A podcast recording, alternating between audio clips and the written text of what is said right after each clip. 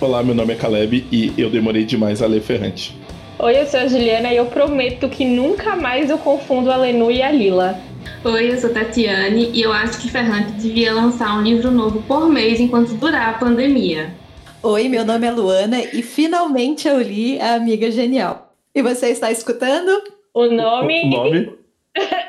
Ai, mano. Eu falei errado! Falei errado! Desculpa. Parabéns, Caleb. Muito Obrigado, bom. obrigado. Parece que a gente não faz isso faz tanto tempo, né? Você está escutando? O nome. Do livro.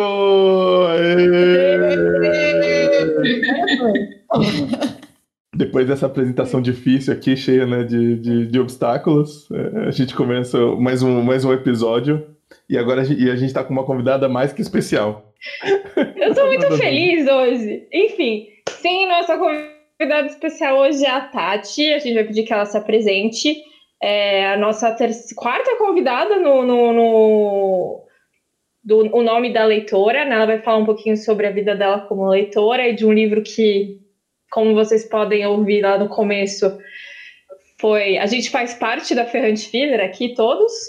É, então eu queria, Tati, por favor, quem ainda não te conhece, por favor, fale um pouquinho sobre você, quem é você, onde vocês elas podem te encontrar nas redes para, enfim, te seguir.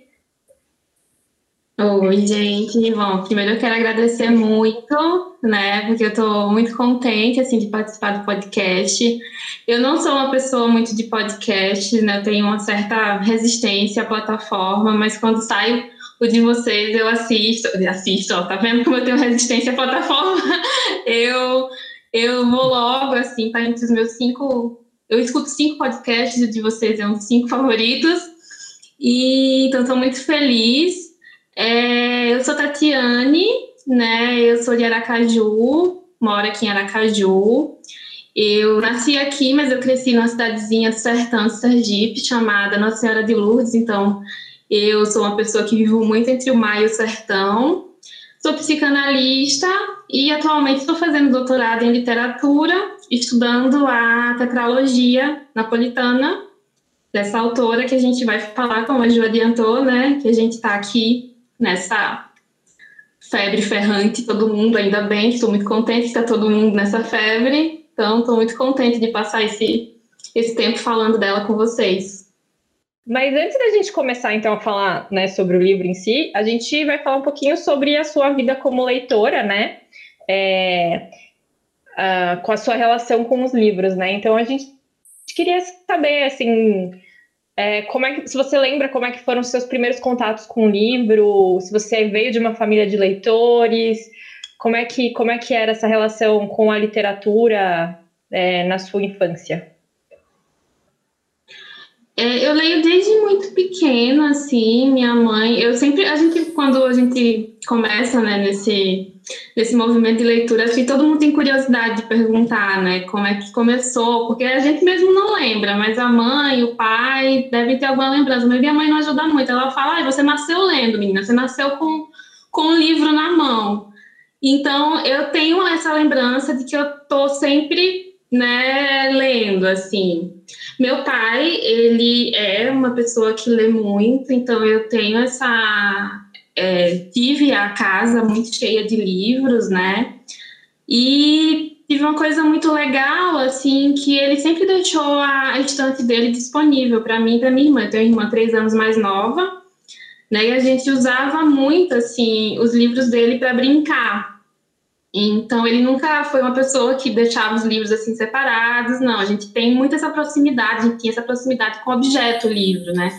E assim, criança brinca riscando, criança brinca rasgando. Então, é desse tipo de brincadeira que eu tô falando, né? De recortar e riscar as capas e pintar com batom, enfim, né? É esse tipo de proximidade com o objeto que eu acho que me ajudou muito e, e tem muita relação com com a maneira como, como eu trato os livros hoje em dia. Não que eu saia arriscando, gente, não se assuste, eu não saio rasgando os livros, mas eu acho que eu tenho uma relação com o livro muito de não colocá-lo no lugar sagrado, né? E eu acho muito que vem daí. É, e ele era uma pessoa que ele tinha muita proximidade com literatura brasileira, né? Então, é, a coleção de Machado de Assis, Graciliano Ramos, Jorge Amado, eu lembro muito desses livros na minha infância, mas assim, como toda criança eu, é, que, enfim, né, eu acho que a maioria, comecei a ler com gibis mesmo, é, Turma da Mônica, eu lembro que era um ritual sagrado pra gente, assim, todo sábado, a gente ia almoçar na casa da minha avó, e aí na saída a gente passava na banca de revista, ele comprava, né, meu pai ou minha mãe comprava os gibis pra gente da semana, e aí a gente passava, a, era, a ideia era passar a semana lendo, né, mas a gente lia no sábado mesmo, não aguentava, e aí passava o resto da semana relendo, assim, então é, eu tenho muito essa, essa lembrança dessa proximidade com o objeto, muito nesse sentido da profanação e dos gibis, né? Alguns livros, assim, que eu me lembro infantis, que foram muito importantes para mim, é, um deles é o Alice no País das Maravilhas. Eu lembro que eu tinha aquela edição com a capa amarela, né, que tinha aquelas ilustrações famosas, assim, que até hoje eu procuro essa edição para comprar e eu não consigo encontrar. E eu tenho uma lembrança também do Soldadinho de Chumbo, né? Uma história que me marcou muito, que é uma história triste pra caramba. E tem uma coisa também que, que assim que eu acho que faz parte também desse movimento de leitura na infância, é que eu venho de uma família, a família da minha mãe é muito católica, é muito católica mesmo, assim. Então, é, eu lia muito a Bíblia, assim, uma coisa bem inusitada, né? Mas é, eu acho que fez parte assim da minha formação como leitora. Eu tenho pensado muito nisso ultimamente, né? Eu tenho feito aquela coleção do, do Frederico Lourenço da, da Bíblia e tenho revisitado esses textos assim como uma parte da, da minha formação como leitora e, e muito nesse sentido assim, né? Quando a gente não trata é, a coisa como palavra última, como palavra sagrada, né? Eu acho que tem umas histórias muito interessantes, como diz a Juliana, muitos bafões na Bíblia. Ô, Tati, deixa eu, é, ainda sobre, sobre isso do, do, é, do seu pai, dessa relação, é, tinha, tinha ah, no episódio da, com, com a Denise, ela até comentou que tinha alguns que não podiam. É, tinha essa distinção ou vocês vinham qualquer livro, qualquer coisa da estante, assim? Porque é meio engraçado isso. Você falou, eu fiquei pensando hoje, lógico, não sei se tem relação, mas é, normalmente tinha muito essa coisa da infância de você não poder riscar, não poder interagir com o livro, né? E, e, e até hoje tem gente que, né, que não que não gosta, tanto que, sei lá, que se risque, que não, enfim, não, não interaja mesmo com o livro, né? É, do seu pai tinha alguma outra, alguma restrição ou não? Vocês podiam, tinham liberdade? eu não lembro de nenhuma restrição dele, assim. Minha mãe, ela tinha problemas, assim, porque, enfim, gente, década de 80, 90, né? Vocês lembram como eram as capas dos livros dessa época. Então, ela via, sei lá, uma mulher deitada com sutiã na capa e ela achava, bom, esse livro não é apropriado para uma criança, daí ela escondia. Só que assim, isso não funciona, né, com crianças, porque é justamente esse livro que a criança vai atrás. Então, era atrás desses que eu ia. Então, ela que fazia um pouco esse movimento de esconder algumas coisas, mas não funcionou, né, no, no na live com a Dê eu contei, né, que aconteceram as coisas engraçadas na minha vida que eu li Nelson Rodrigues com 9 anos de idade. Eu ficava, o que está acontecendo aqui, né? Então, as coisas assim também. Eu lembro, estava lembrando esses dias também, porque meu pai, é, depois, enfim, ele teve uma fase que ele resolveu se desfazer dos livros todos dele, né? Agora ele voltou a comprar livro, mas ele, enfim, ele queria ficar livre da biblioteca dele, queria ser um homem livre de livros. E aí ele doou muitas coisas para a biblioteca pública daqui e ele disse, olha, o que você quiser, você pega, né? E foi quando eu peguei as coleções do Machado, eu peguei as coleções do, do Jorge Amado, enfim, algumas coleções que eu queria do Graciliano. E, e, eu lembro que eu peguei o processo e eu estava dando o processo do Kafka, né? Eu estava dando uma olhada aqui. Gente, eu li esse, eu tentei ler esse livro quando era criança, mas obviamente eu não consegui, né? Então, o Nelson Rodrigues ainda rolou, mas o, o Kafka não, não foi para frente, não. Eu tive que esperar um pouquinho para conseguir ler. mas ele não tinha restrição, não, assim, ele deixava mesmo. A gente tem uma brincadeira muito, muito legal, que a gente brincava de caça ao livro, né? Que a gente colocava o nome de um livro na contracapa, assim, e aí jogava na estante, e aí a minha irmã tinha que pegar e catar esse livro que eu tinha colocado o nome da capa, e aí colocar um outro nome de livro na capa, e a gente ficava brincando disso rodando a estante. Então, as, aquela primeira página dos livros dele são todas assim, né, cheia de, de nomes de outros livros. Nossa, que imagem linda essa do, da troca, né? Assim, tipo, essa, essa brincadeira, né, de, de trocar os livros. É, agora uma pergunta, Tati. Cara, Nelson Rodrigues, que, você lembra o que, que você leu dele, assim, tipo... Porque, assim, é, é muito... Eu, eu, assim, eu, eu tenho só... É, eu lembro de ver, mais ou menos nessa ideia também do, do Escondido, é, passava no, no... Não sei se era Fantástico, tipo... É, a vida como ela é, alguma coisa assim. Era um negócio, assim, sei lá, na nossa infância teve engraçadinha também, né? É, então. Foi esse que eu li. Foi, foi, foi, foi esse que eu li. Porque... Foi engraçadinha. Nossa, como é Não, é, que... é pavoroso, assim, é pavoroso pensar que a criança leu aquilo, sabe? Ainda bem que eu sobrevivi. Aí eu fico pensando, né? Vou ver psicanalista, né? Vai que tem uma relação aí com esse encontro com o Nelson Rodrigues, porque é incesto, né? É trauma sexual ali no livro todo. Então, vai que, eu, que a procura por Freud depois veio para tentar dar conta do Nelson Rodrigues do, e ali com nove anos. E na escola, Mas, Tati?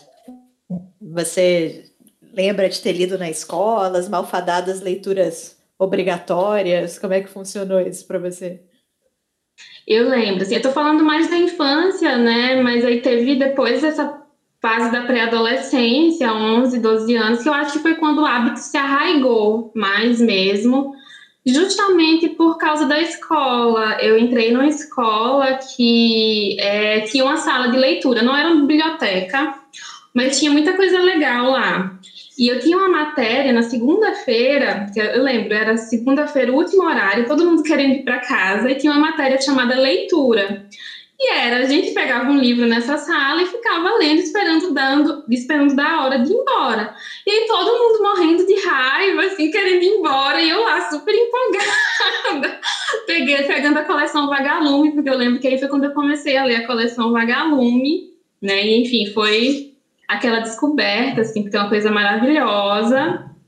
E, e aí eu lembro que nesse ano eu ganhei até depois, né? A Lenu acontece isso também, porque eu ganhei um prêmio também nesse ano na escola de maior leitora, né? Só que assim, não era uma coisa muito competitiva, porque eu era a única pessoa praticamente que tirava os livros da sala para ler. Então foi mais ou menos o que acontece com a Lenu e com a Lila na, na biblioteca lá do bairro depois. E, enfim, aí foi muito importante. E aí depois eu entrei no colégio de aplicação, que eu não sei se aí em São Paulo tem colégio de aplicação. Tem? Que é aquele colégio que fica dentro da universidade né?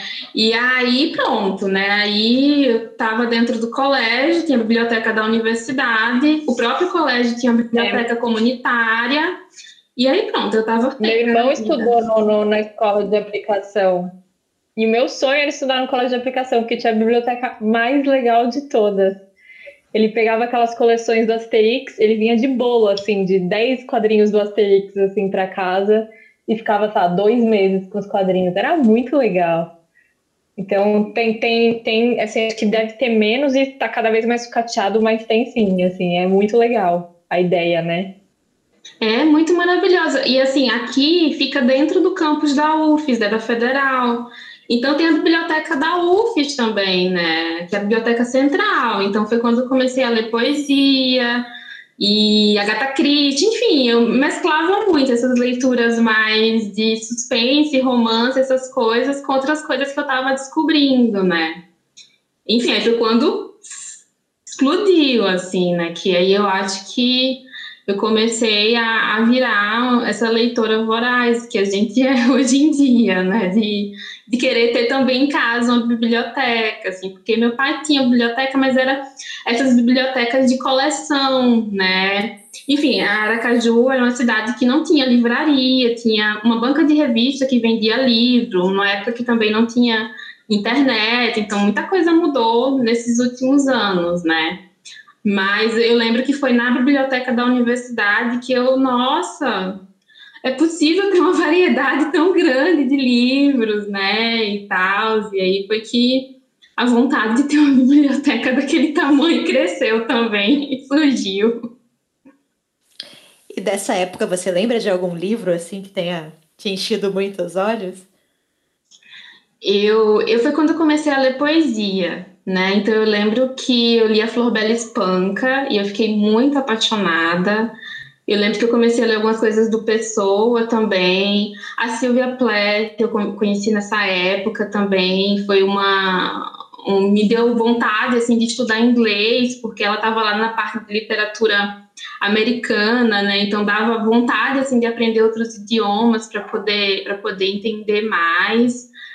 É, Aí, o Grande Sertão eu já li quando eu estava na universidade, mas assim, eu saí da aplicação e fui para a universidade, então fiquei, fiquei por ali também. Mas, mas eu acho que a grande coisa dessa, dessa entrada né, nessas bibliotecas foi a descoberta da poesia, porque meu pai não tinha livro de poesia. Agora que eu conversando com vocês que eu me dei conta disso, ele não tinha livro de poesia, então a poesia é uma coisa muito importante para mim. E, e aí eu acho que foi a grande a grande descoberta, assim. E, e Tati, é, eu, eu, sei que a gente vai falar depois da, de, de, outra autora, mas tem um autor que é muito importante, você sempre falou muito dele, quando você tinha o canal, você falava muita coisa sobre ele. Graciliano, quando que surge o Graciliano na sua vida? Você disse que seu pai tinha essa coleção de livros do Graciliano, né? Mas quando, você lembra quando você leu o primeiro romance dele, como é que foi isso? Ai, gente, eu falar do Graciliano, eu fiquei assim, quando eu tava ouvindo, eu terminei de ouvir o podcast da D hoje, né? E aí me, me apertou o coração que eu falei, ai, eu devia falar do Graciliano. e foi tão legal, assim, essa relação afetiva, né, de crescer com o livro, porque o Graciliano, eu acho que tem muito essa relação que a Dê falou no, no, no, episódio sobre o Gabo, né? Muita relação afetiva. Mas eu, eu li, a primeira vez que eu li foi para o vestibular. É, aqui, no ano que eu fui fazer vestibular, eles começaram a implantar um esquema seriado, que a gente fazia prova desde o primeiro ano né, do ensino médio. E eu tinha 13 anos, eu acho, não, 14, 14, quando eu estava no, no primeiro ano do ensino médio, e aí um, um dos livros era o, o Vidas Secas, né, que foi o primeiro livro dele que eu li. E, e aí foi aquela coisa, né, aquele uau, nossa, né? Porque é uma coisa que a gente é, não via muita, muita representação, né? De como a vida aqui da minha da, das famílias aqui do Nordeste, né? Essa relação com, com o sertão, não existia muita representação na televisão, né? Enfim, a televisão era o quê? Globo e SBT. Né? Então, eu acho que foi a primeira vez que eu li uma coisa, muito que a, que a Dê falou, né, sobre o Gabo, assim. Eu li uma coisa e eu, nossa, são as histórias que eu ouvi, né? É o sotaque, né, que dá pra gente perceber na, na prosa, né? Tem algo aqui que é muito nosso. E nesse mesmo ano eu li também, foi indicação do vestibular também, que é um autor sergipano que não é muito conhecido, mas que é maravilhoso, assim, que é o Francisco Dantas. E eu li o Coivara da Memória também. Então foi assim, foi um ano maravilhoso nesse sentido, né? Que Coivara da Memória é um livro premiadíssimo dele, que é um livro também que herda muita coisa do Graciliano e, e foi um, um um momento muito importante, assim, nesse sentido, desse reconhecimento. E aí depois eu comecei a ler os outros livros dele e foi só uau atrás de uau, o que é que tá acontecendo, né? Porque é tudo muito maravilhoso. Mas eu fiquei com o coração muito apertado quando eu comecei, quando eu tava ouvindo o episódio da Deu, ai, eu quero falar do Graciliano, Ferrante que me perdoe. Só uma informação, o, o Coivara da Memória, né, tá, tá publicado pela Alfaguara, né, pelo selo da Alfaguara, né, da Companhia das Letras, assim como outros livros do Francisco Dantas, é, que a Tati comentou. Ele teve na Flip há alguns anos, então os livros dele tiveram novas edições, então acho que, acho que vale o destaque aí para pra, as pessoas conhecerem também. Não, então só para falar mais um pouquinho do Graciliano, é, assim, eu lembro, enfim, quando você ainda, ainda tinha o canal, que você fez uma visita à cidade que o Graciliano foi prefeito, a casa, então você tem essa relação muito próxima, queria que você falasse um pouquinho sobre essa experiência, né? Depois você faz essa experiência, depois no começo do ano você teve essa experiência também com a Ferrante, mas como é que é isso, assim, estar no, no lugar onde o autor escreveu, né, no, no Graciliano você tem essa coisa muito mais próxima, obviamente, do que na Ferrante, porque a gente não sabe onde ela escreve, basicamente, mas é, mas é isso, assim, de estar nos lugares onde ele esteve e ver os lugares onde ele se inspirava, como é que foi isso para você? Ai, foi uma baita experiência, né? E foi uma, uma viagem muito especial para mim, porque a gente. Eu ia me mudar, né? Foi no começo de 2017, eu tinha acabado de passar no mestrado. Não, peraí, gente, eu sou muito confusa com as datas. Mestrado, 2019. Isso, foi 2017, começo de 2017. E aí eu ia mudar para Porto Alegre, né? Que eu fiz o, o mestrado lá. Eu morava em Florianópolis, né? Que meu marido estava fazendo a pós-graduação dele lá. Eu ia mudar para Porto Alegre e a gente, quando veio passar férias aqui, a gente, ah, vamos fazer uma, uma road trip, assim, pelo sertão, né? Vamos pegar o carro e vamos subindo, assim. Aí eu, ah, então vamos lá, finalmente conhecer, né, Quebrangulo, né, que é a cidade que Graciliano nasceu, e Palmeiras dos Índios, né, que é a cidade que ele morou por muito tempo, que ele foi prefeito, enfim.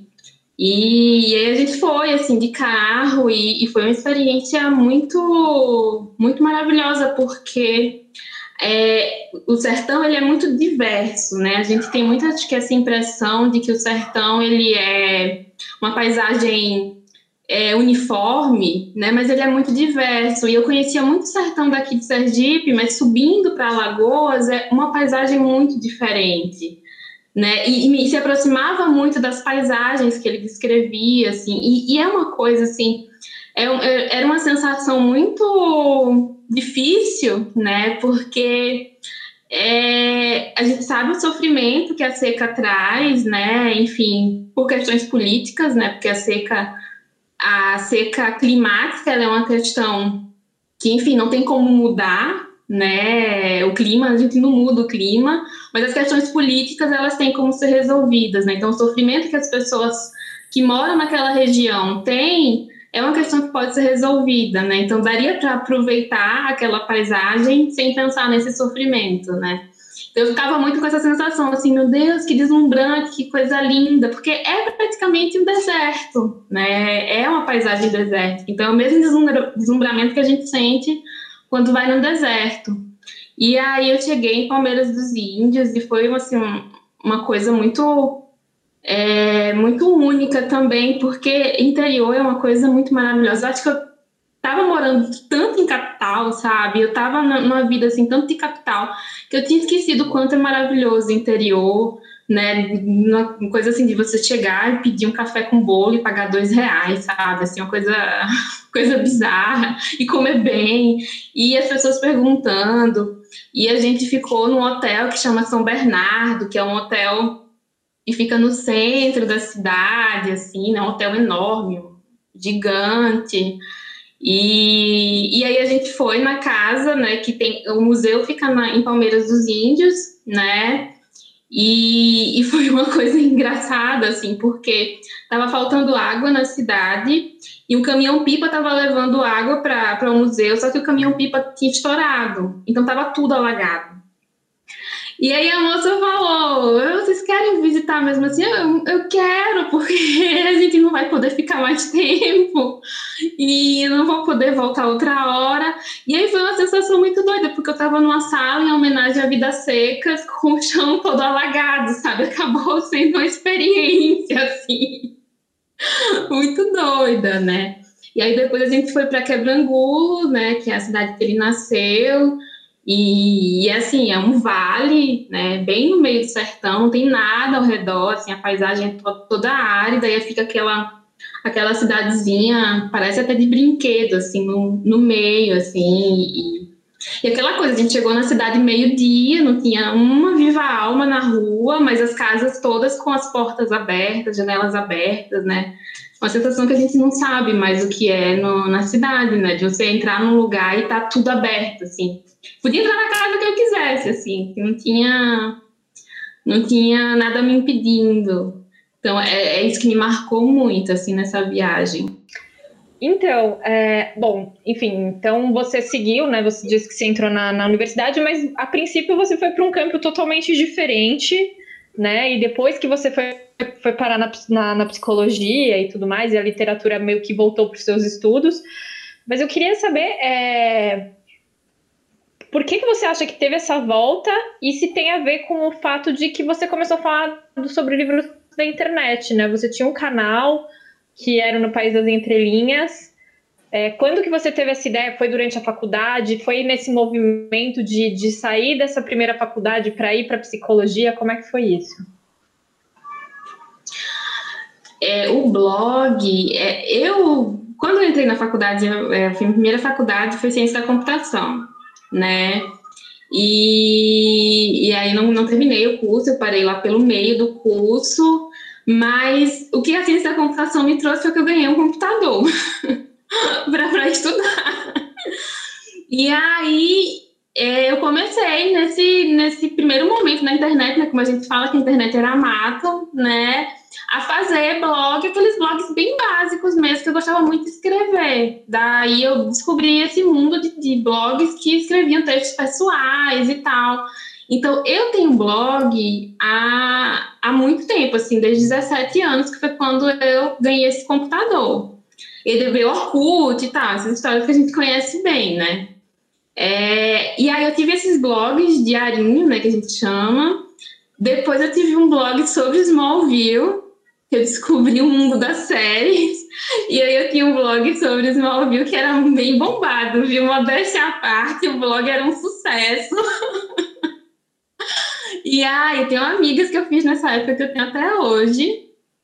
E aí... Que maravilhoso, Tati. Desculpa, isso foi um pouco inesperado. Eu não sei se eu já sabia dessa informação e, e olha, realmente foi uma coisa inesperada. Era massa, era massa o blog. E, e aí depois, é, eu acho que depois veio o País das Entrelinhas, porque eu entrei numas também. É, nesse, nesse, meio tempo, eu, eu, fiz um concurso e comecei a trabalhar na Caixa Econômica, né? E aí eu entrei nessa vida de concurseira, eu queria passar num concurso, enfim. E aí eu descobri um blog chamado Deveria Estar Estudando, que era de uma moça que era também concurseira, e quando ela, quando ela não estava estudando, ela estava postando lá looks do dia. E aí, olha que coisa legal, eu também gosto de roupa, vou fazer a mesma coisa. E aí eu conheci a Aline, a Aline Aimee, né? A Aline Aimee tinha um blog de looks também, que era o Little Doll House. Só que a Aline tinha isso, né? Que a Aline era uma pessoa que lia muito também. E aí ela postava de vez em quando resenha de livro, ela postava texto e tal. E aí, através do blog da Aline, que eu acho que eu cheguei na Denise, e nos blogs de literatura, assim. E aí cheguei em vocês, né? Cheguei na Luara. E aí foi muito engraçado, assim, porque eu comecei a, a expandir muito, né, meu, minha teia literária. Tipo, eu nunca imaginei na minha vida ler ficção científica. E aí, quando eu conheci o, o blog da Luara, eu, gente, que coisa maravilhosa isso, que coisa incrível, né?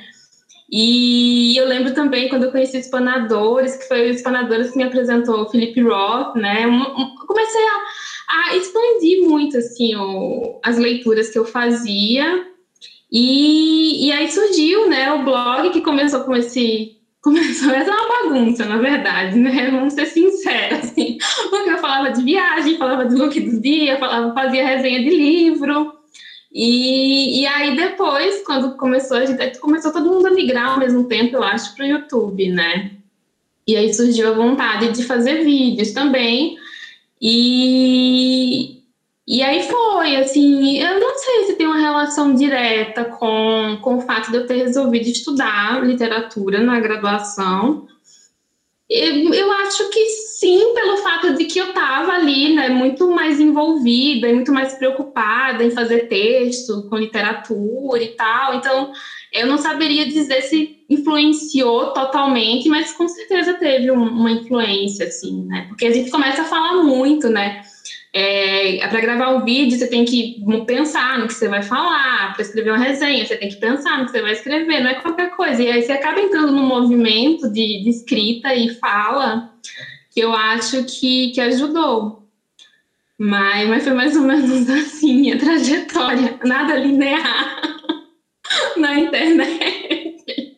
Não, eu queria. A gente, já que a gente falou do, do, do Graciliano, é, a gente teve junto, né, no, na Flip que homenageou a, a Ana C, né?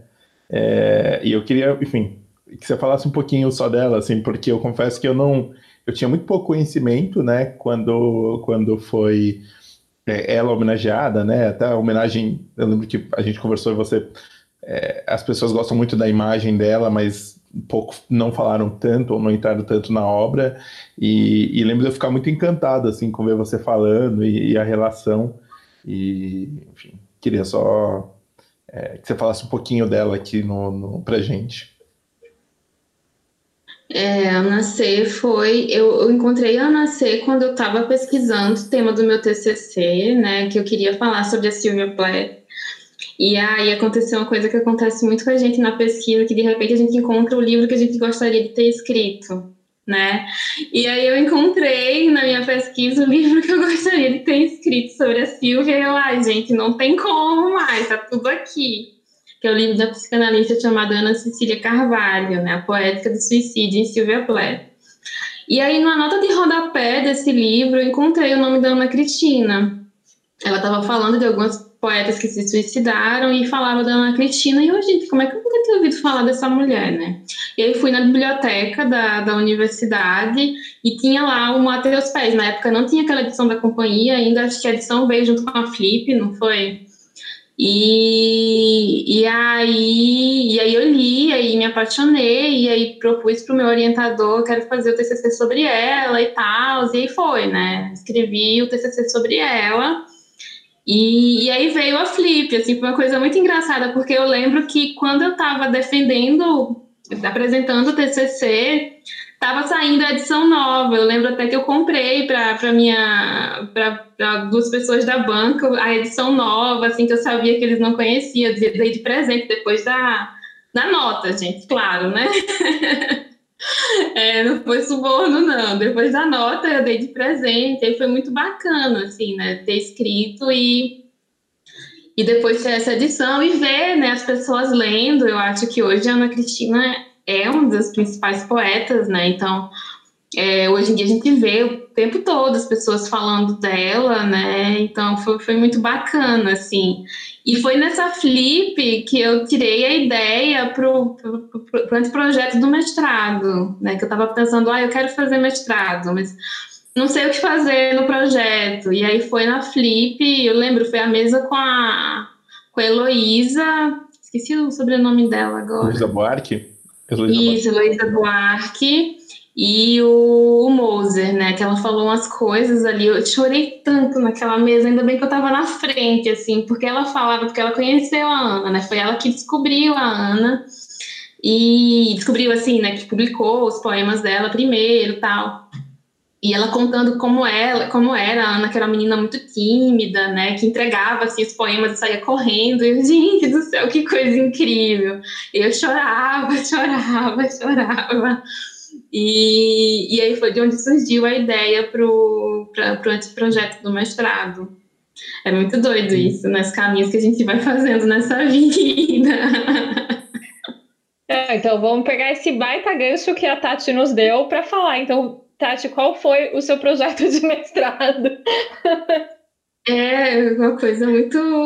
Nossa, gente. É, é porque assim, né? Aí foi o que aconteceu, né? É porque assim, na URGS, que foi onde eu fiz o mestrado, que é a Federal do Rio Grande do Sul, a gente entra com um anteprojeto, né? Que a gente faz a entrevista, a prova e apresenta um anteprojeto, que é uma ideia, né? Não é uma coisa muito elaborada, é só uma ideia. E aí, no meio né? Depois de um ano, depois que faz as matérias, aí a gente qualifica o projeto. E aí eu entrei com esse projeto sobre a Ana C, que era para falar de um conceito da psicanálise chamado Lalang, né? E para falar sobre a poesia, enfim, não vou explicar o conceito, senão a gente vai passar um, um tempão aqui. Mas aí no meio do, do caminho tinha uma ferrante, tinha uma ferrante no meio do caminho. Porque foi nessa época que, 2017, foi quando estava saindo o último livro da tetralogia, né?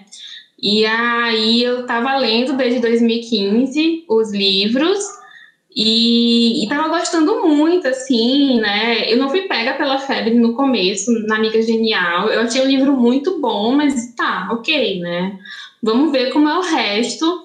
Daí o segundo já foi uma coisa mais uou, né? Eu gosto muito do final do segundo livro, muito. Para mim é quando as coisas ficam reais, assim, sabe? Que a gente começa a ter umas alucinações com as personagens, né? Eu lembro que no final do segundo livro eu ia lavar prato e eu ficava assim meu Deus do céu, o que é está acontecendo com a Lenu e com a Lila, sabe? Eu tenho que dar um jeito de impedir essas duas de fazer besteira.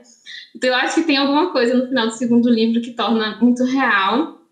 E aí veio o terceiro, né? Em 2017 veio o quarto. E o quarto tem um trecho logo no começo que, que a Lila fala, né? Que não se narra um apagamento. E, a, e aí eu fiquei muito tomada, por essa frase. Enfim, tem todo um parágrafo né, que ela vai falando sobre isso, mas essa frase especificamente que a Lila fala, não se narra um apagamento, me deixou muito. É, não sei explicar direito, mas eu fiquei muito encucada com aquilo, né? Daí eu ia lendo o livro com isso, assim, não narra um apagamento. Tá, mas o que é que ele está se fazendo aqui? Né? E aí eu lembro que o meu projeto, a qualificação, né, eu já comecei a misturar as duas. Né, eu falava da Ana Cristina, que, enfim, eu tinha um pouco de, de receio, né, de, de trocar de objeto, assim, então, no meio do mestrado, né, mestrado são dois anos, eu estava com muito medo, e, e, mas eu botava algumas coisas da Ferrante, assim, eu tentei fazer um diálogo entre as duas, só que na minha, na banca da qualificação, e a, toda a banca apontou, né? Nossa, Tatiane tem uma indecidibilidade aqui, você vai ter que escolher, assim, basicamente foi isso, né? Senão vai ficar uma coisa muito grande, enfim, é um mestrado, né? Não é, não é objetivo. E aí eu lembro que eu fiquei muito tempo angustiada com isso, que eu não sabia o que fazer, mas aí teve um dia que eu falei, ah, eu vou, eu vou investir na Ferrante. E aí estamos aqui até hoje. Ah, então, já, já que você, já que tudo apontou para esse caminho, a gente então pode seguir falando aqui da Ferrante. Uhum. É, a gente vai falar hoje sobre é, o Amiga Genial, né? É, Ju, você quer falar? Eu, eu só queria dizer que eu demorei muito tempo para ler, a Juliana é, insistiu muito para eu ler e eu fui babaca e não li, demorei a ler. E eu li, mas eu confesso que eu, eu, eu gostei mais do segundo, assim. Apesar do segundo ter uma barriga no meio, eu acho, mas o segundo me pegou mais, assim. Ah, se você demorou para ler, eu só li para participar desse episódio aqui. você tinha assistido a série, Lu. Você tinha assistido a série. Eu terminei a semana passada. E eu, eu muito sinto isso, assim, que eu realmente fui a última pessoa do mundo a ler, então. então, vamos, Ju, faz uma sinopse para quem não, ainda não leu. É, quem está, estava em Marte até agora? Não, e assim, fiz então Eu vou pedir para a pessoa que confunde quem a Lena, a Lenu e a, a Lila fazer um resumo, é isso? É exatamente. Vocês confiam em mim. Eu só contextualizar aqui, Ju, em algum episódio, você lembra qual foi, Ju? De casais. Foi do, do casal. Casais. Ela trocou os nomes a e desde então ela entrou nessa crise. Assim. é, ela, ela, ela, ela, vai perder a carteirinha dela, sabe? De, de... Vou perder a carteirinha, gente. A carteirinha que foi lá forjada. Não. Não, então só para explicar. Casa e bater na porta e falar assim: é aqui que confundiram os nomes, aí pronto, aí vai ter que. Não, então, só. É, bom, é, a história começa então com, com com a, a Lenu, já, já mais velha, né, a narradora da história, é, recebendo uma ligação do, do filho de uma grande amiga dela, é, da Lila, que também é chamada de Lina, e por isso que confundi, mas a Lenu sempre chamou ela de Lila, é, que ela tinha desaparecido. A gente vai se referir Hã? agora como Lila só, não vai ter mais essa comparação. Lila, simplesmente, ninguém chama ela de Lila. É, exatamente, então pronto, só pra... Ninguém. Assim. É, ok, só eu naquele episódio que tava o quê? Na quarentena pirando, enfim. E aí, enfim, ela, ela ele, ele, ele, né, o, o, o Urino, ele fala que, que, que a, a, a Lila sumiu e assim, totalmente assim, deixou, assim, apagou totalmente os rastros dela, assim, de cortar uh, o rosto dela nas fotos, sumiu com documentos, enfim, ela no meio da noite, assim, na calada da noite, ela some. E aí a, a, a Lenu fala: ah, é, amiga, você, você quer sumir? Então deixa eu aqui contar a minha história com você. E aí é assim que começa o livro, né? Tem essa coisa meio, né, meio amargurada, parece, né? Do, a gente pode falar sobre isso depois, que é essa, é essa vontade que da Lenu de falar, não, vou aqui contar a sua história. E aí ela vai, então o primeiro livro ele vai contar ali a, a infância, quando elas se conhecem, né? Ali pelos sete anos, mais ou menos, é, nesse bairro do subúrbio na, da, de Nápoles, e vai ali até os 17 anos, né? O livro vai, vai narrar essa, esse tempo da vida das duas, assim.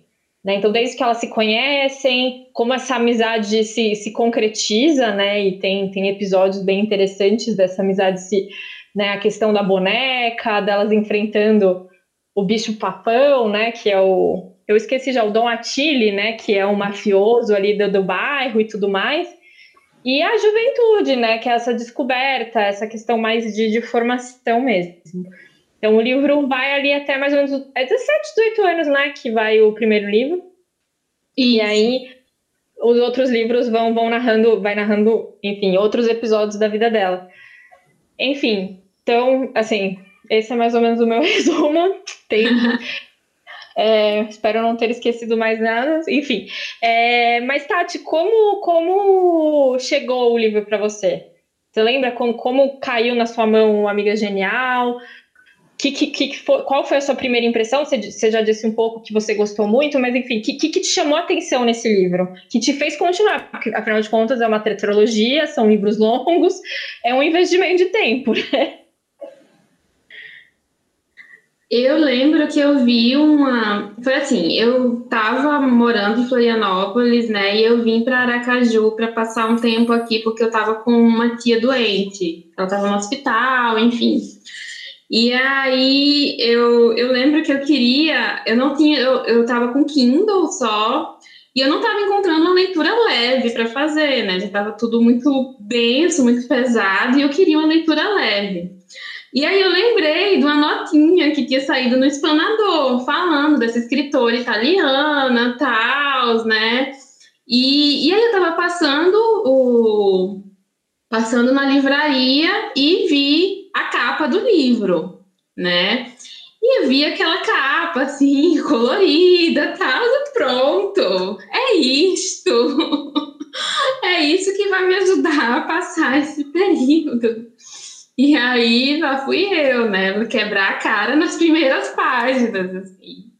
Mas, mas é, eu comecei a ler, já estava com o livro, comecei a ler, né? E eu gostei muito do primeiro mas é, não fiquei assim. Eu queria muito saber o que ia acontecer depois, né? Eu até pensei em, em comprar o volume inglês só para ler o comecinho, pra, só para saber o que acontece depois do, do final do primeiro, que enfim, é aquele, aquele nervoso, né? Porque ela acaba como se acaba um episódio de novela mesmo. Só faltou a Avenida Brasil, assim, as caras congeladas, né? Só faltou isso. E aí, e aí eu esperei, só que eu esperei. O segundo volume que me deu de presente foi a Paula, a Pipa, né, que tem um blog também e tal. Ela mandou para mim. E aí eu tava numa semana de férias, né? E aí foi perfeito, assim, porque eu comecei a ler e aí esse eu não conseguia largar. Esse eu fiquei presa. Eu lembro que eu li muito rápido, eu acho que eu li em três dias. E aí quando eu acabei, eu fiz, uau, não tem alguma coisa aqui, né? E aí os outros dois, é, eu acho que foi até eu não lembro agora se foram os dois ou se foi só o último. Que a, eu não sei se eu posso falar isso. Na época eu não podia.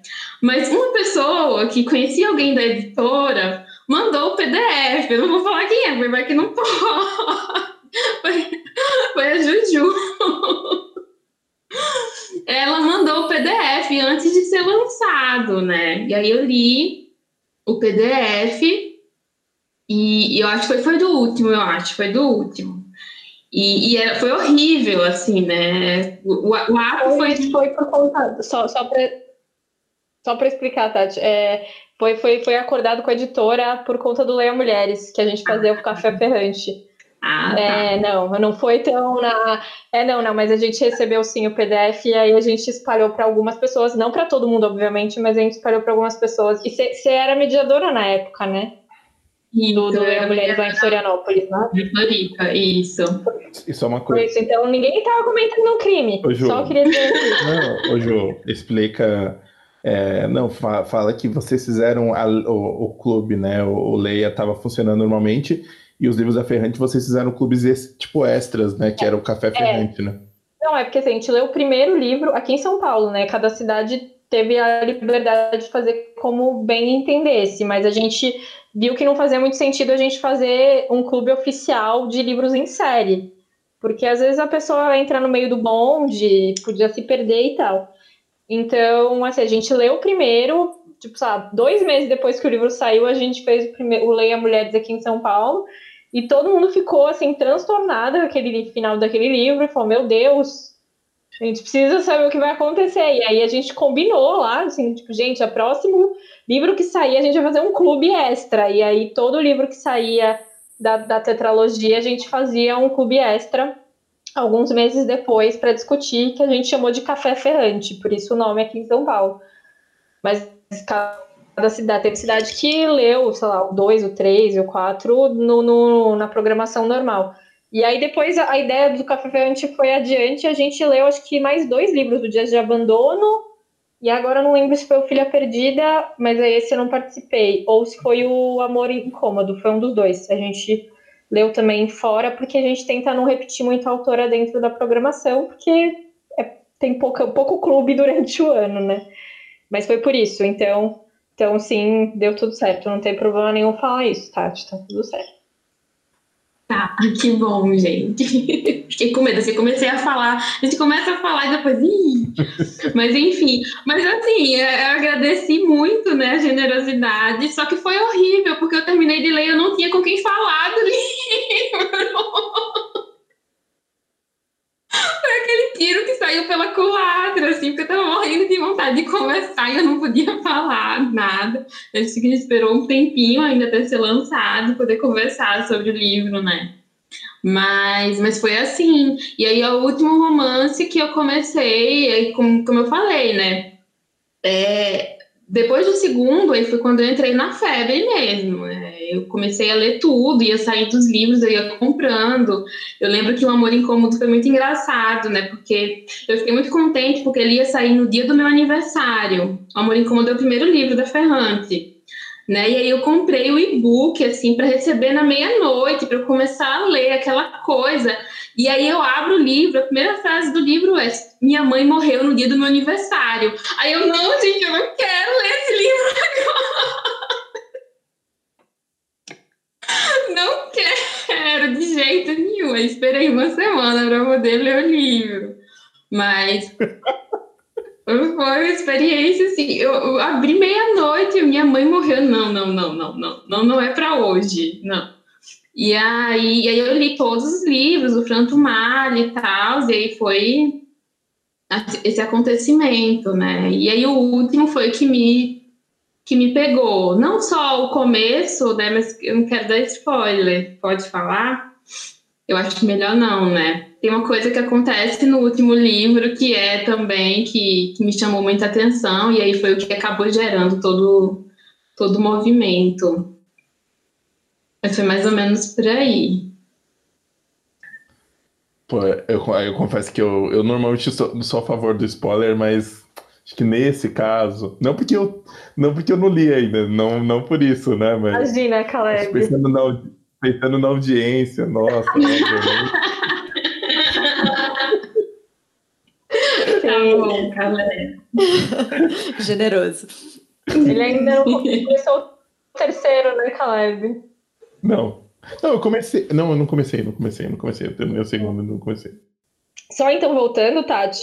É, eu acho que assim, a Ferrante tem essa questão de, de ela trata de temas muito profundos, mas ela tem esse clima de novelão que eu acho que tem um certo preconceito, né? E, e também, eu não sei se você teve isso durante a sua durante o seu percurso na, na universidade com ele e tudo mais, mas assim, eu lembro de uma moça que fez, fez um mestrado aqui na USP, e a USP, a USP tem a, a fama de ser, e a fama totalmente, totalmente plausível, ela é muito conservadora em, em falar de coisas novas na literatura. E, e aí uma menina estava fazendo mestrado no italiano sobre a Ferrante. E como é que foi isso para você? Porque é isso, é, é, é, ela tem uma narrativa entre muitas aspas simples, essa coisa meio novelão, que aí você é aquela coisa que você vai comendo as páginas, né? E aí as pessoas falam, tá, mas isso é literatura, né? Esse tipo de, de, de, de pensamento, né? É, eu fiz o mestrado na psicanálise, né, no programa de psicanálise. Então, essa questão eu sentia um pouco quando eu ia apresentar em eventos da literatura ou da letras. Né, justamente o pessoal do italiano foi onde eu mais sentia, assim, que é um pessoal que, bom, né, enfim, estuda Dante, estuda esses clássicos todos, e aí olha realmente com o olho torto, né? Então, essa animosidade eu senti muito nesse primeiro momento, quando eu ia para esses eventos. Agora acontecia uma coisa muito bacana, assim, que, profe... que era uma, uma animosidade da pós-graduação, porque algumas professoras iam falar para mim que as alunas estavam loucas com essa autora, né, que ficavam falando dessa autora o tempo todo, as alunas da graduação né? Então, então eu acho que foi um movimento muito interessante assim de, de entrada mesmo da Ferrante. Hoje eu acho que, que já está bem bem melhor. Eu acho assim, eu não sinto mais tanto. Eu acho que ela já conseguiu um lugar, né, na crítica e enfim, já tem muito trabalho acadêmico sobre ela, tanto aqui como em outros países. Então, eu acho que agora tá Tá melhor. Até tenho brincado, né? Caleb não leve pro pessoal, mas eu tenho brincado que agora os homens estão lendo mais porque ela já foi aceita pela crítica. Daí os homens agora estão lendo porque agora ela é uma autora séria. Contém ironia, tá, gente? Não, mas você tá certa, Tati. Tem que, né, tem que, tem que tirar sarro mesmo. Não, é, não tem motivo para não ler, né? Isso não existe. E aí, eu acho que ela tem uma coisa muito bacana nisso, né? Porque é, eu acho que o que mais me encantou e até o que me fez, né, quando o Caleb convidou para fazer o podcast, é, dizer logo Ferrante, foi porque ela resgatou muito uma coisa que é essa essa paixão, essa voracidade pela leitura, né? Porque a gente, quando a gente, enfim, tem uma trajetória muito grande na literatura, né? Enfim, leu muita coisa e já está chegando numa idade mais perto dos 40, assim, né? já, já não é tão jovenzinha. É, a gente lê bons livros, claro, né? Consegue lendo bons livros, eu lia bons livros, mas nada que me arrebatasse, assim, né? Era muito mais difícil encontrar essa sensação de arrebatamento que eu sentia quando estava começando a descobrir a literatura, né? Então a Ferrante ela trouxe muito essa sensação, assim, de, de é uma coisa que uma, uma é, tem um episódio engraçado para contar, né? Porque é, quando eu mudei para Porto Alegre, eu fui procurar um analista, um psicanalista em Porto Alegre para seguir com a minha análise, né? E aí eu fui para uma psicanalista que eu sabia que tinha lido Ferrante, né? E aí eu queria fazer minha análise com alguém que eu sabia que tinha lido Ferrante. Critérios, né? Tem que ter. eu ia falar disso o tempo todo, né? Então a pessoa tinha que, que ouvir. E aí, e aí ela falou assim uma coisa que é uma coisa de fã mesmo, né? Uma coisa assim é, que ela ouvia uma coisa de adolescente, adolescente que está descobrindo uma coisa nova e só quer falar daquilo, e só quer pensar naquilo, né? E eu acho que a Ferrante resgatou muito isso na literatura, que é uma mágica que é, com a idade a gente vai perdendo, né? E, e, quando eu encontrei aquilo, assim, foi, foi muito legal, muito legal, né? E, e fazer amigas, assim, eu tenho uma amiga que hoje ela tá, também está fazendo doutorado sobre a Ferrante, que é lá, lá de Porto Alegre, e eu fui para um para um bar com uns amigos do mestrado, ela era uma conhecida deles, e aí teve uma hora que, um, que uma amiga minha falou: Olha, Helena também, o nome dela é Helena também. Helena também leu Ferrante. E eu esqueci todos os meus amigos lá, do, lá e fiquei a noite toda conversando com ela sobre Helena Ferrante. Assim, tinha umas coisas muito legais, assim, dessa, dessa empolgação mesmo, né? Desse dessa paixão, assim, que, que eu acho que foi por isso, assim, quando o Caleb falou Ferrante, eu, ah, então, ou quando o Caleb convidou pro, pro podcast, eu, ah, vai ser Ferrante mesmo, que eu acho que tem tudo a ver com, com certo resgate disso e com certa, é, até essa vontade de ficar falando sobre, sobre os livros, né, que eu acho que é muito legal. Mas eu senti, assim, que ao mesmo tempo que é de fato um texto muito simples e muito fluido, e você não consegue parar de ler, e tem essa coisa do novelão mesmo que te agarra, sabe? Te deixa muito viciado e com vontade de sair comentando para todo mundo.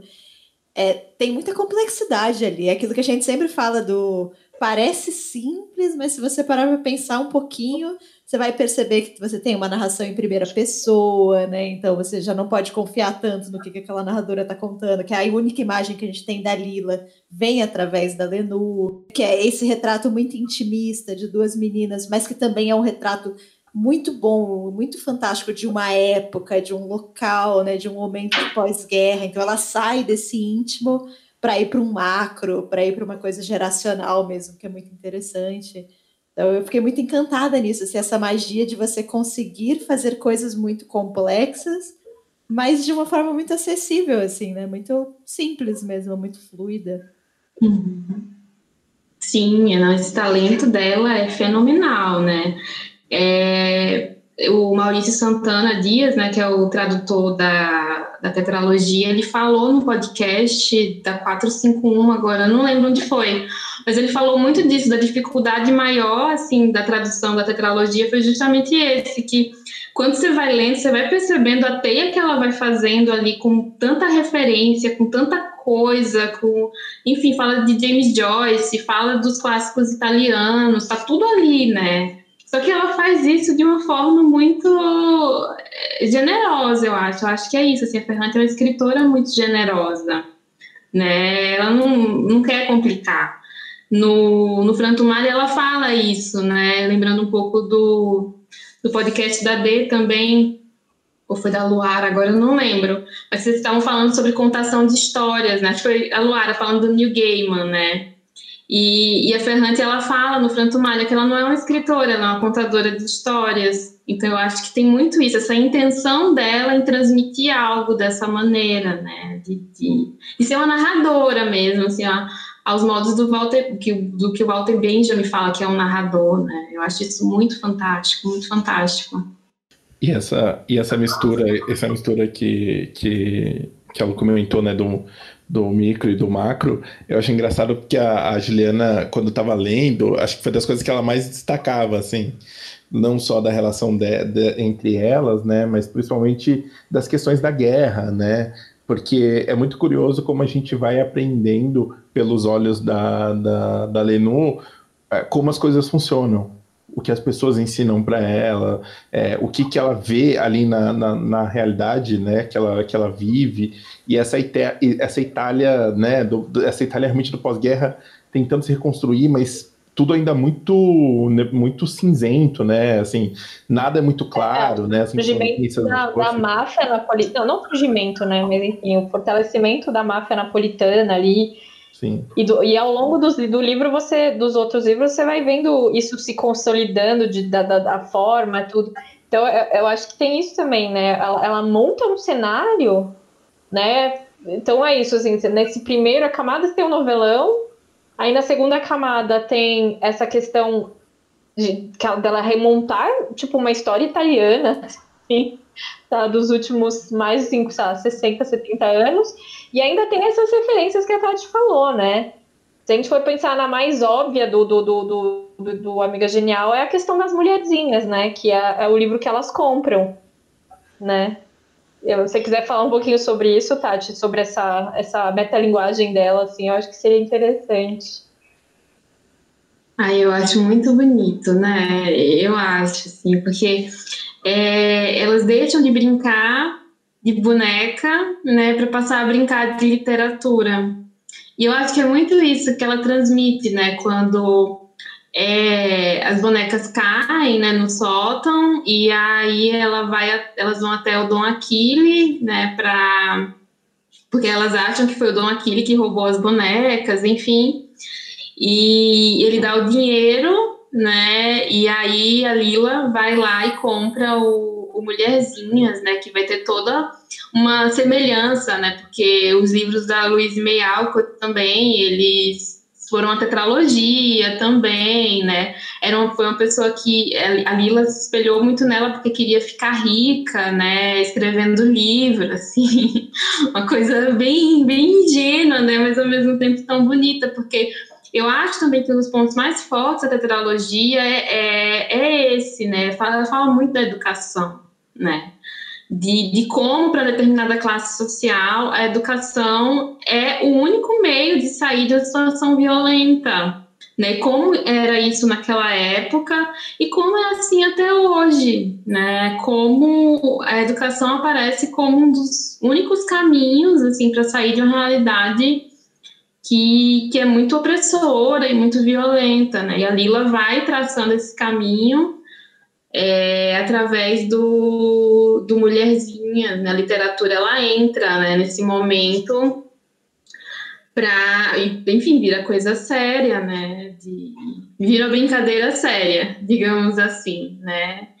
E, e, nasce né, na, na Lenu o desejo de, de escrever, né? Então tudo, tudo aquilo vai começando de um jeito muito é muito bonito como a Fernanda vai, vai descrevendo né, passagem, né? Porque é uma passagem também né, de, de uma certa ilusão da infância, né? As bonecas caem, né? Quando você passa para outra coisa, passa para um outro universo, né? E a gente falando no, no começo de brincar com os livros, né? Eu acho que tem muito muito disso também, né? Elas começam a brincar ali com aquilo. Na série tem uma cena muito bonita também, né? Eu, eu sou muito apaixonada pela série, sou muito fã da série. Eu sei que tem muita gente que não gosta, mas eu sou muito fã da série. E eu amo aquela cena delas duas lendo juntas. Aquelas duas vão tecendo juntas ali com o livro. E, e, enfim, né, o próprio título do livro, né, Mulherzinhas, né, fala dessa passagem também, né, da, deixar de ser menina que brinca de boneca para ser agora uma menina que brinca com a literatura. Acho que é por aí, né? É, eu só assisti o primeiro episódio da série, eu ainda não assisti os outros. E eu lembro que eu fiquei muito chocada de como tudo se parecia, assim, o bairro, eu consegui, sabe, eu não, eu, eu não sei, eu não sou muito boa com imaginação, assim, mas sabe, quando, cara, era assim que eu tava pensando, sabe? É muito impressionante, assim, essa, aquela atmosfera meio árida, assim, você tá no meio da cidade, mas você vê aquelas areia, aquela areia voando, aquelas coisas seca, aquela coisa, enfim, eu achei muito impressionante. E aí eu queria falar um pouquinho sobre isso, assim, sobre o cenário, sobre Nápoles. É, você foi num momento, infelizmente, um pouco, um pouco conturbado, né, Tati? Mas no começo do ano você conseguiu ir para Itália, passou um tempinho lá em Nápoles. Acho que era para você ficar mais, né? Mas vocês tiveram uhum. que voltar às pressas. Mas como foi isso, assim, estar em Nápoles? é, ver essa. Porque, assim, nesse primeiro, nesse primeiro livro, a, a Lenu até explora alguns bairros, né? Quando ela começa a frequentar a escola e tudo mais. Mas Napoli é um personagem muito importante para tudo ali, né? No, no na, na, tetralogia. Eu acho que na obra da, da Ferrante, né, ela, ela sempre volta para Nápoles de alguma forma, né? Como foi isso para você? É, não é à toa que chama tetralogia napolitana, né? Esse nome não é à toa. Mas, mas foi uma experiência incrível. É, eu fui apresentar um trabalho né, em Lisboa sobre tetralogia, e aí, bom, já estou lá mesmo, é só pegar. É muito mais fácil sair de, de Lisboa para ir para a Itália do que sair para o Brasil, então vou aproveitar. E aí fui e e foi, assim, foi incrível. Eu, eu não consigo falar muito ainda, né? Eu tô tentando, desde que eu voltei, eu tô tentando escrever um texto, já tem algumas páginas, assim, mas é, eu, eu tenho dito, assim, que depois de ir lá, dá para entender, né, por que a Ferrante, ela precisou escrever tanto sobre a cidade, porque é uma cidade muito surpreendente. Eu acho que se eu tivesse nascido, a gente não sabe, né? Não sabe. Mas é, se eu tivesse, enfim, aquela cidade como cidade da infância, né? Eu teria que escrever muito também para lidar com isso, porque é uma cidade muito impressionante. É, tem uma coisa assim de de uma amálgama, né, muito muito forte entre sagrado e profano, né, de você sei lá, entrar numa igreja e ver um quadro do Caravaggio no altar, sabe? O Caravaggio que era um cara que foi... É, que era um, um, cara que tinha problemas com a justiça, que matou um homem, né? Que tinha envolvimento com prostituição. Então, e você entra e tá lá o quadro dele no altar, né? Tem, tem uma coisa muito, muito forte, assim, de de morte e vida também, né? De, e tem uma coisa que me impressionou muito lá é que é, as, eles colocam nas paredes sinalizando né, as pessoas que morreram. Então a cidade ela é cheia de, de avisos, tipo esses santinhos que a gente entrega né, para as pessoas assim quando alguém morre. Então, eles colocam na cidade como se fosse lambes. Então, a cidade é cheia de, de nomes de pessoas que morreram, e às vezes tem tá lá há muito tempo, assim, esse nome, com a data e dizendo foi uma mãe muito amada, um pai muito amado, enfim, isso foi uma coisa que me surpreendeu muito, né? E, e aquela coisa, né, que quando a gente vai ver os guias de, de turismo, né, enfim, antes de viajar eu fui pesquisar alguma coisa e todo mundo fala que é caótica, né, ai, não vai lá porque é suja, que não sei o quê, mas é, que é porque é uma cidade muito diferente mesmo de todo, de tudo que é, que a gente conhece da Europa, né? Enfim, até dessa imagem que a gente tem da, de Europa higienizada, de Europa com, com praças largas, né? Com, com uma coisa muito é, muito mais higienizada mesmo, né? Nápoles, ela é uma comparação que me ocorre muito, assim, e assim, é, vocês vão ter uma ideia de como eu considerei, considerei Nápoles depois que eu falar isso, é, que para mim lembrou muito Salvador, né? Me lembrou muito Salvador, assim, a sensação de essa sensação de você estar tá num lugar que é meio místico, sabe? Que tem essa mistura muito grande de, de coisas, né? É uma cidade que tem um porto também, então chegava muita gente de muitas etnias lá, né? Tem essa características, características físicas, enfim. E em relação a, a Ferrante, foi, foi isso, né? Eu fui para lá por causa dela, né? Acabei é, conhecendo outras coisas também, né? Entendendo algumas coisas dos livros que ficam meio nas entrelinhas ali, né? Até uma coisa muito que me chamou muita atenção é que quando a gente lê os livros, a gente pensa que o bairro ele é muito periférico, né? Que ele está muito afastado da, do centro, né, do centro rico.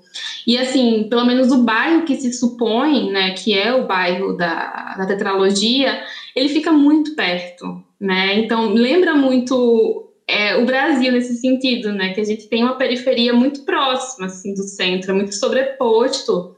As distâncias elas são muito mais simbólicas do que geográficas, né? Porque, é, não sei vocês, mas enquanto eu li os livros, eu pensava, nossa, esse bairro deve ser né? Porque é uma coisa tão intransponível para elas, né? De sair dali e, e ir para outro lugar. A própria Lila demora eras para sair do, do, bairro que eu pensava, nossa, deve ser assim uma força, né? Que, que, gruda elas ali. Mas aí você percebe um pouco essa distância simbólica mesmo, né? De de como é difícil fazer esse movimento da, da periferia para o centro, né? E dessas forças que a Lenu vai narrando o tempo todo, né? E, enfim, espero que um dia saia esse texto, um ensaio sobre, sobre essa visita. Porque eu acho que só na escrita eu vou conseguir falar alguma coisa coerente, não ficar assim, é, falando coisas doidas. Quando sair esse texto, a gente até avisa a galera aqui, porque acho que a gente vai querer ler sim. É, é uma, um, sobre, é, sobre o, eu queria falar sobre o livro, O Homem é Genial. É, eu queria falar uma coisa que, que, eu, que me marcou e que eu acho que está presente, até pensando nesse, nesse relato que, que a Tati fez sobre Nápoles, que é a violência né, no livro, né? a, a, eu, eu lembro de uma cena, acho que eu já comentei aqui no podcast, mas eu lembro realmente dessa cena, assim, e eu parei o livro e falei assim, eu mandei mensagem para Juliana, falei, Juliana, aconteceu isso mesmo no livro? Que é quando o pai da Lila arremessa ela da, da, da janela, assim, né? E, e, diferente do que vocês falaram da série, eu não sei exatamente porquê, mas na minha cabeça o espaço era diferente, não era aquele não tinha aquele pátio, então eu tinha uma dimensão diferente, acho que até por isso que me chocou. Mas quando eu vi essa parte, eu falei assim: não, Juliana, acho que tá escrito errado, é isso mesmo, ele jogou ela. E, e é uma violência tão, que está presente de uma forma tão natural, né? Tão. A qualquer momento pode explodir essa violência, né? É, eu, eu, isso é uma coisa que acho que me, me mexeu muito comigo, assim, enquanto eu estava lendo, assim, o quanto os personagens estavam a qualquer segundo se alguma coisa podia acontecer, né? Uma e tensão só para complementar, né? complementar o que o Caleb falou, tem a. Eu lembro desse parágrafo que eu acho que tá. Ela estava falando da questão da violência, e aí tem a, a chacutaria, e falam, ah, mas vocês têm medo do. O Dom Achille é o, do, é o dono da chacutaria, né? Eu tô, eu tô viajando. Na, na Solara, eu acho que é Solara. É o Solara, isso. Vocês têm medo do Solar? Vocês têm que ficar com medo da, da dona Solara, porque é ela que escreve nos caderninhos. Ela que é, tipo. Ela que é ali, a dona do crime, ela é a dona do, do pedaço. Então, não ela ficar devendo pra, pra, pra dona Solara, sabe? Porque aí não, não vai dar bom, assim. E eu lembro muito disso, né? Dessa questão, né? Dessa violência o tempo todo, assim. Permeando a narrativa. É, é muito, né? E, e é em diversas esferas, né? Assim, é na, na, esfera simbólica, é na esfera real do, do corpo mesmo. Essa cena é, é, é, terrível, né? E é uma coisa inesperada. E é a coisa da Ferrante, né? Que ela joga assim e você fica como o Caleb falou, né? Será que isso aconteceu mesmo? Não é possível, né? Como é que a pessoa se descontrola nesse, a esse ponto, né? E, e essa cena me marcou muito por, por uma questão que quando eu li ficou muito marcada para mim, mas quando a gente estava vendo a série, eu e Alison, né? Foi uma cena que, que mexeu muito com ele, né? eu não vejo, eu vou, vou, confessar agora, espero que ele nunca ouça esse podcast, mas Alisson é uma pessoa muito difícil de chorar. E aí, quando ele viu essa cena, ele começou a chorar, e chorava, chorava, chorava. Minha gente do céu, é forte mesmo, né? Não é, não é só eu que, que, que acho isso, assim, porque ele falou uma coisa que eu achei muito interessante, assim, porque é isso, o pai dela não tem palavra para dar conta dela naquele momento, né? Ele fica sem palavras e ele parte para agressividade, porque ele não aguenta aquela menina ali insistindo para fazer uma coisa que ela quer. Ele não tem como, ele não tem rede de palavras para lidar com aquilo. E aí ele pega ela e joga, né? Então, então é muito forte isso, né? Você pensar que e é uma criança, né? Assim, né? É, na série é uma menina assim que para mim é perfeita, assim. Eu não consigo imaginar Lila de outro jeito que não aquela criança mais.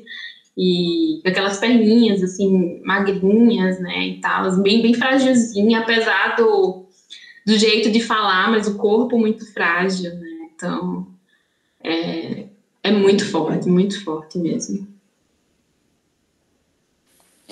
E essa violência que ela é muito subterrânea, né? Ela, ela cria essa atmosfera de que acabou de ter uma guerra, então aquelas ruínas elas são cicatrizes de algo muito terrível que aconteceu ali que ninguém fala a respeito e dessas pessoas que apoiaram o fascismo, mas hoje não, não falam mais sobre o assunto, né? Como se nada tivesse acontecido. Então tá sempre tudo muito latente, né? Eu, eu, uhum. achei, eu achei isso me impressionou muito durante a leitura, assim, de que essa violência, como o Caleb falou, ela pode surgir a qualquer momento, mas é como se ela tivesse entranhada no lugar, sabe? Ela fizesse parte da geografia, daquele espaço mesmo. Uhum. É, e depois da Ferrante eu comecei a ler, não, não lia antes, o Roberto Saviano, né? E aí é isso, né? Ele fala como ninguém dessa violência. Né?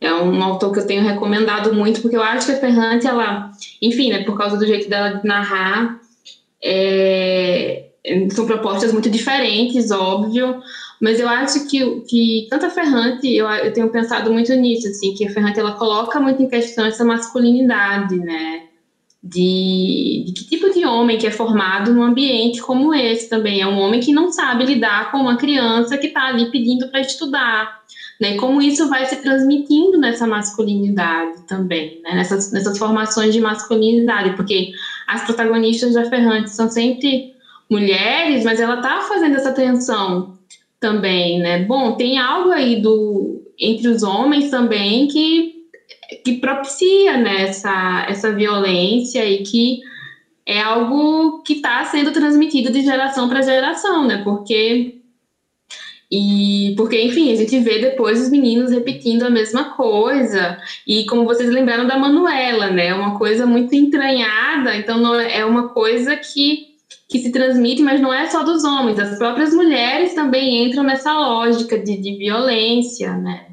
E, e a Lenu, ela sai um pouco disso e quando ela volta, né, no... Eita, não, não pode falar, né? Mas ela é meio, meio essa pessoa que vai, vai tensionar isso com a escrita também, né? Que eu acho uma coisa muito, muito legal da Ferrante também, é mostrar essa jornada da Lenu né, para se tornar escritora no, na segunda metade do século XX, né, junto com as ondas feministas, então ela está ali o tempo todo às voltas com essa construção e como ela vai tensionando essa violência com a escrita, né? Como se ela fosse fazendo uma borda para isso que é que é tão violento, ela vai, vai bordando assim com a escrita, né? No último volume, quando vocês lerem o último volume, a gente volta a conversar sobre, sobre isso. Não, combinado. É, só, só, uma coisa, tá? você falou do, do Saviano, e enquanto você falava de Nápoles, eu lembrei dele, né? Como ele descreve isso, né? E acho que dá para cruzar pensando o que foi e o que aconteceu com o Napoli, né? Acho que dá para fazer um encontro nesse sentido, né? E, e Lu, você falou isso do, do, do entranhado. Tem uma coisa também que é, é dessas feridas de, de, de tudo que ficou, que são relações das famílias, né? Relações mais antigas, né? É, que tudo resulta um pouco e, e, e de certa forma é, você continua carregando os, os, os, pecados né, dos pais, né? Então é uma, é, é uma coisa o... que. O primeiro namoradinho, eu sou ruim com nomes, isso é fato. O, o, primeiro namoradinho da Lenu, né? Ele ficava o tempo todo, não, esse aqui era colaboracionista, esse aqui tá entrando pra lá. Ele ficava apontando e ele era, e, e era um, um assunto tipo, não, não fala isso, sabe? Então tem, tem justamente isso, né? A, a, guerra não foi superada em absoluto, assim, ela simplesmente falaram, tá, agora, agora não tem mais guerra, acabou, segue a vida, mas ela não foi superada, né? E, e, ela deixou marcas, porque tem a questão também econômica, né? De quem cresce economicamente durante a guerra, né? E, e, a custo de que você, você cresce economicamente dentro de uma guerra, tem todas essas questões, né? E enquanto esse amigo vai falando da história das famílias, ela, a, a Lila fica meio obsessiva por isso, né? E começa a pensar, meu Deus, a gente vive aqui, mas a gente não sabe de nada. Quantas histórias. Essa parte, essa parte é maravilhosa, é, né? né? Tipo, eu, fico, eu fiquei super, porque é isso, né? Ela fica alucinadaça, né? Tipo. Que é isso mesmo, né? Quantas histórias estão no subterrâneo e a gente nem imagina, né? Uhum. Mas elas voltam para assombrar, né? Eu acho que é uma coisa muito legal da tetralogia mostrar que não adianta jogar para debaixo do tapete, né? Porque elas vão voltar.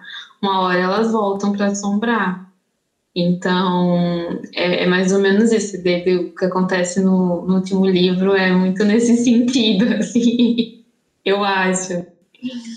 Pô, desse jeito eu vou ter que começar a ler o terceiro agora.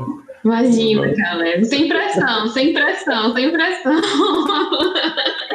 Eu só queria perguntar não, uma coisa.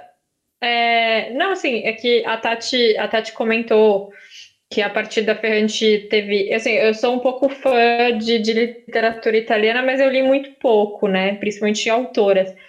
A partir da Ferrante, você descobriu alguma outra autora que, que, que você falou, putz, isso é legal, é, que você recomende a leitura, alguma coisa? Eu, eu gosto do, do, dos italianos porque eles são essa coisa meio latina, assim, né? Essa coisa quente, essa coisa bafão mesmo, né? Acho que a gente acaba assim, se identificando um pouco com isso, assim. Eu lembro que eu li o Família do, da, da Ginsburg, né? E é basicamente famílias nem um pouco funcionais, assim. Então, se você tiver alguma outra recomendação, além de Ferrante, que as pessoas deveriam ler também. É, é, infelizmente, eu acho que a gente não tem muita tradução né, de, de, italianas, de escritoras italianas, a gente não tem. Eu descobri muita coisa com, com a Ferrante, né, principalmente investigando um pouco essa tradição feminista, né, que ela vai recuperar na tetralogia, na, na, quando Lenu começa a escrever. Então, tem a Sibila Leramo, que é uma escritora fundamental assim, para o feminismo italiano, tem a Ana Maria Ortese Agora não tem tradução. É, é triste, né? Tem a Elza Morante, né? Que, enfim, é agora que está se traduzindo, acredito que por causa da Ferrante, né? Alguma coisa chegando aqui. Algumas edições de livros dela dá para encontrar pela estante virtual, mas ela tem uma obra enorme, é escritora importantíssima, mas tem muito pouca coisa. Eu acho que, eu espero, né, que essa febre ferrante traga mais italianas, porque tem muita coisa contemporânea também. É, saiu esse livro novo do Starnone, né? Que para quem não sabe, provavelmente é o Senhor Ferrante, né? E polêmica, polêmica. É... é, a gente não falou muito dessa questão, né? Fica para o próximo, quando vocês lerem os dois outros, daí a gente marca outro para falar dessas outras questões. Mas o Starnone, ele deu uma entrevista agora, não lembro agora qual revista, acho que foi para 451 também, em que ele citou, assim, muitas escritoras novas que ele tem acompanhado, italianas, então tá uma... É, eu vi uma reportagem ano passado, eu acho, uma matéria falando sobre como a Ferrante, como a febre Ferrante é, reaqueceu o mercado literário italiano com escritoras, né? Então tem muitas escritoras vindo nessa onda da Ferrante lá. E, e aqui, né, também, eu acho. Então espero que, que isso chegue também, que mais a gente tenha mais traduções. E tem uma coisa assim que eu ia falar, acabei esquecendo, né? Porque eu também, quando o Caleb fez o convite, eu pensei muito na Ferrante, porque eu acho que a Ferrante ela vem muito nesse movimento, né? E a Ju pode falar até melhor, do Leia Mulheres, né? Eu acho que a Ferrante ela é, é, foi a pessoa certa na hora certa, assim, sabe? Porque ela escreve uma narrativa com, muito complexa sobre mulheres e com protagonistas mulheres, numa época em que a gente está vendo essa esse movimento, né, de, de ler mais mulheres. E para mim ela veio muito nesse, nesse sentido também, né, que ela surge em 2015, né, que é quando o clube começa, a hashtag é do 2014, né, Ju? Então, eu começo a ler junto, assim, com esse movimento também de olhar mais para as estantes e perceber, né, bom, tem muito homem aqui, o que está acontecendo? É, então, eu, acho muito, muito bacana, assim, isso. É, só para é, o que, a Tati falou agora, eu acho que isso é muito bonito, assim, eu, o, nos, nos outros livros isso fica um pouco mais evidente, né, da tetralogia, mas a Lenu, né, ela se torna essa, essa escritora. E apesar de todas as inseguranças dela, ela tem essa essa necessidade de contar a história, de, de, de colocar a voz dela para frente, né? De, de, de botar isso para fora. E eu, eu vejo muito isso, assim, no, no Leia Mulheres, né? Que, que, eu, que eu sou uma das coordenadoras e tudo mais. Eu vejo muita gente, assim, muita gente que sempre quis escrever e tinha essa insegurança da Lenu, assim, que falou, não, eu também posso ter a minha voz, sabe? Do tipo, se você quer realmente escrever, sabe? Você de, de, de, ter esse movimento mesmo, sabe? De, de das pessoas ver, não, eu também posso escrever, porque só determinada faixa social aí pode escrever, sabe? E acho que também as editoras começaram a olhar para essas pessoas com outros olhos, né? Porque viu que tem demanda, né? Aí é uma questão também comercial, obviamente, mas eu acho que muita gente acho que perdeu um pouco do medo porque é isso, você, quando você começa a ler outras mulheres, você consegue, consegue perceber, acho que esse ponto de vista que às vezes falta, né? Você vai entrando em contato com outras, outras vivências mesmo, que por mais que homens possam também escrever do ponto de vista de uma mulher, talvez não seja a mesma coisa que uma mulher escrevendo do ponto de vista de uma mulher, sabe? Tem coisas ali que faltam. Então, eu acho que, que essa questão de, de, de se ver, assim, eu acho muito. E, e, foi muito engraçado, assim, porque por muito tempo eu pensei que o meu projeto de mestrado, num futuro, espero que próximo, seria essa questão da, da, da insegurança da Lenu de ser, uma, de ser uma escritora e de como as mulheres precisam se anular porque, enfim, tem a família, tem todas as outras coisas sociais, né? Todas as outras questões sociais e familiares que acabam entrando na frente e às vezes viram uma desculpa ou às vezes viram um empecilho mesmo, né?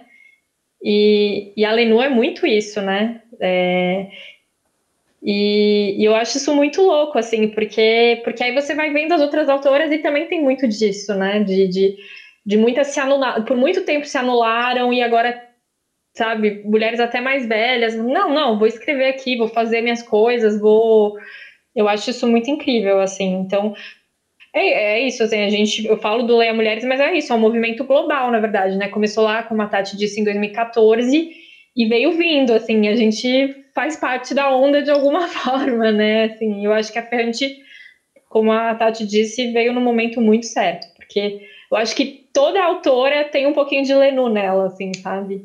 Eu acho que tem essa essa coisa meio Lenu, assim, nela, e, e de se ver, se ver dentro da, da, de uma obra tão importante, tem, eu acho que tem um peso muito grande, assim. Eu acho isso incrível. Uhum.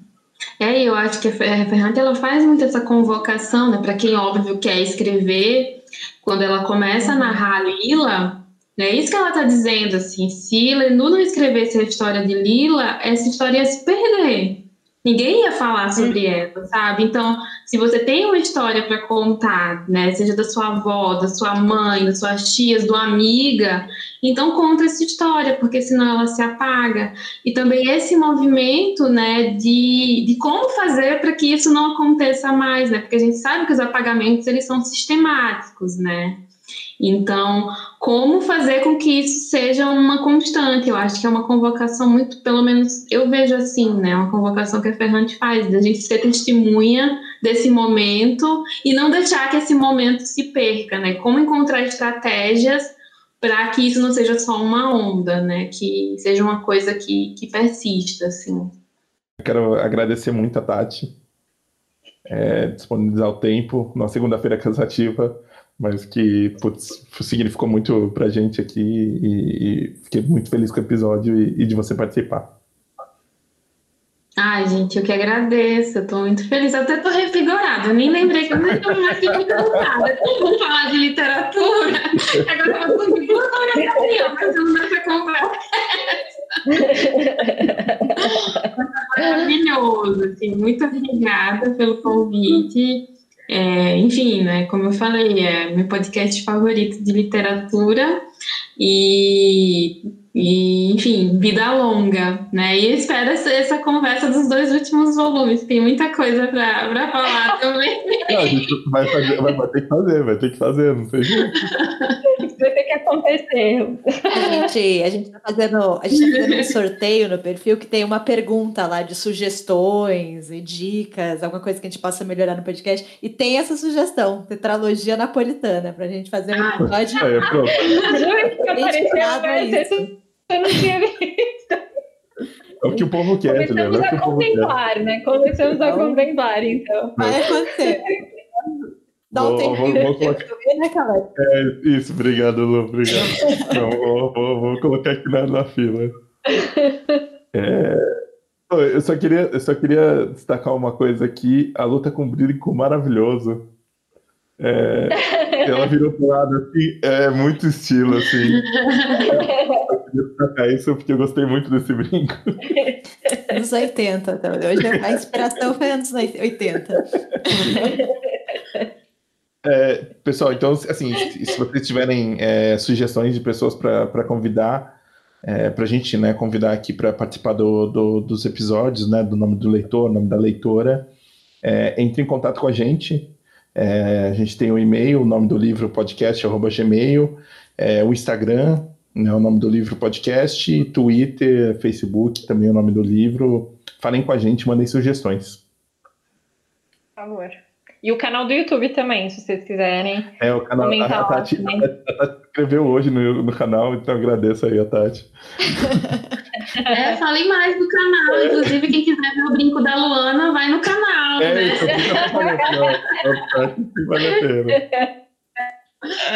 Eu só soube quando eu vi no episódio da D que tinha canal. Eu não sabia, então tem que divulgar melhor isso aí. Não, é, é coisa, Não, é pode- coisa pode- recente, pode- mas é que, que a gente começou colocando os primeiros episódios que não estão no Spotify e nas outras, nas outras agregadores. Mas é, aí agora a gente está fazendo todo o conteúdo vai junto pro, pro, pro, pro YouTube. Então a gente tá fazendo isso. o canal lá. Em breve teremos novidades no canal também. Agora.